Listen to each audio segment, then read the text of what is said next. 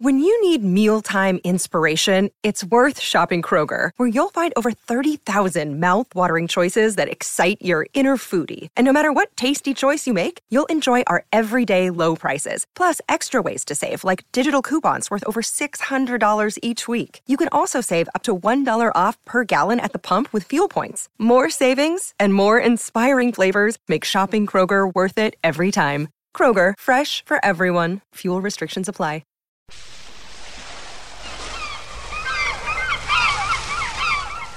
La mañana estaba nublada y el agua algo turbia aquel 9 de septiembre de 1991.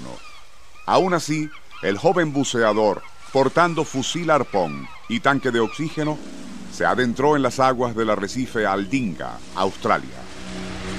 A unos 120 metros de la playa se encontraban otros nadadores, entre ellos Dave Roberts, policía, quien aprovechaba su día libre para bucear y fue precisamente al sumergirse cuando vio algo horripilante.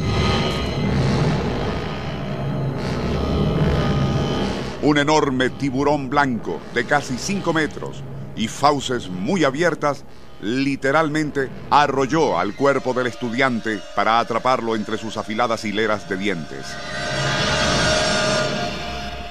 Fue espantoso, comentaría después, añadiendo, aquel monstruo con el cuerpo sangrante entre sus fauces pasó a mi lado sacudiendo la cabeza igual a un perro cuando mata a una rata.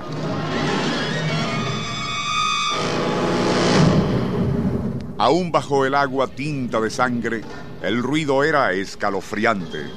Instintivamente grité, pero fue inútil, y el gran tiburón se perdió hacia lo profundo, llevando consigo los restos destrozados del bañista.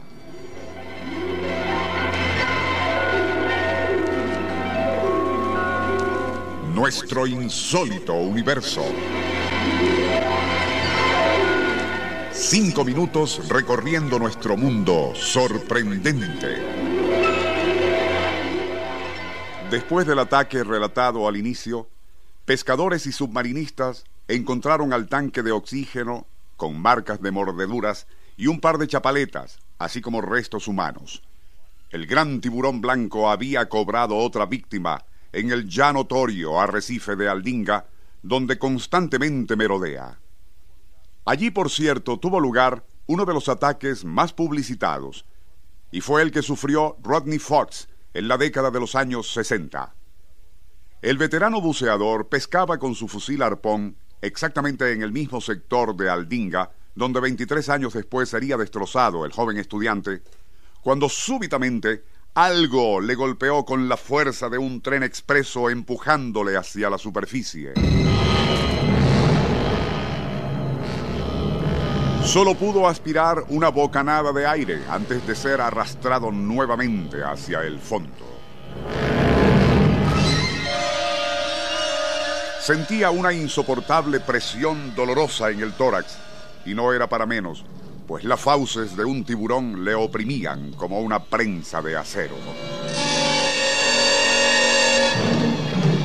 Impulsivamente buscaría al hocico y ojos de la fiera procurando golpearlo allí, y algo logró, pues súbitamente la presión cesó y Fox, manoteando débilmente, intentó ganar la superficie. Pero de inmediato el tiburón blanco volvió al ataque y casi le arrancó de cuajo el brazo derecho.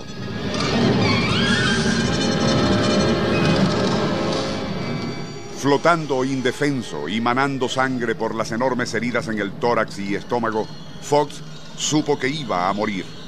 Fue entonces cuando ocurrió algo verdaderamente increíble. Estando la fiera prácticamente sobre él, algo literalmente la frenó como si hubiera recibido un templón.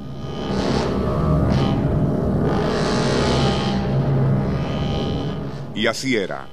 Al atacar a Fox, el tiburón también se había tragado un flotador unido a un grueso cordel de fibra de vidrio.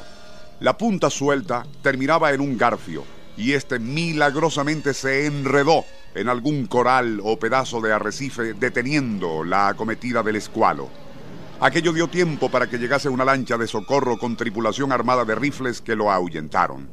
Rodney Fox aún estaba vivo, pero más bien parecía un cadáver. Su brazo derecho casi despegado y pelado hasta el hueso. La pierna derecha, tórax, espalda, hombro y flanco izquierdo completamente destrozados. Era tan grande la herida del pecho que se podían ver sus costillas, estómago y pulmones. Aún así, el buceador sobrevivió y eventualmente hasta serviría como asesor en el film Tiburón de los años 70. Desde entonces, lo más cerca que Fox ha estado de algo parecido a esa fiera que casi lo mató es de la torpe semblanza en plástico que utilizaron en la película.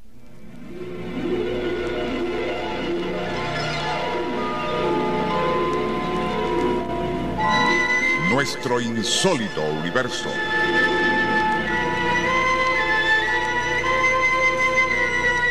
Libreto y dirección Rafael Silva. Operador Francisco Enrique Mijares. Les narró Porfirio Torres.